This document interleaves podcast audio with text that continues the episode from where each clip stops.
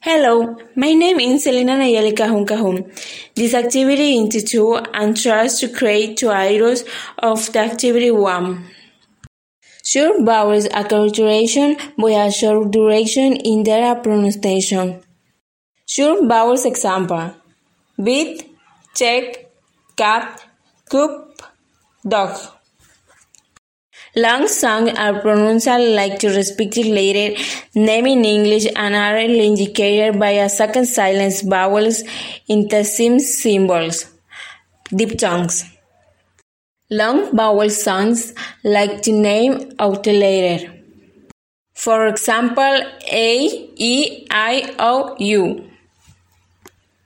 There is also more like A and bake, E and neat, I and height, O and road, U and cute.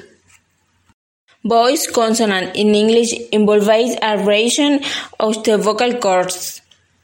Example: Vibrous consonants.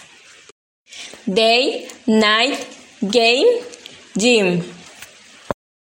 The voiceless consonants of English are pronounced with vibras.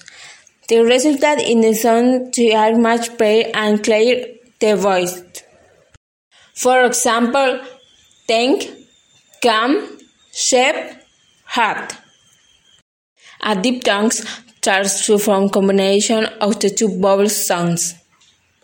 For example, lake, time, coin, no, now. Is this the way we pronounce words converting them to English?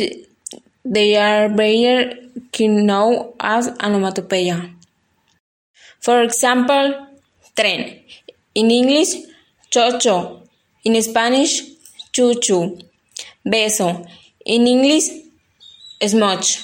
In Spanish, muac muac. Estornudo. In English, achol. In Spanish, allí.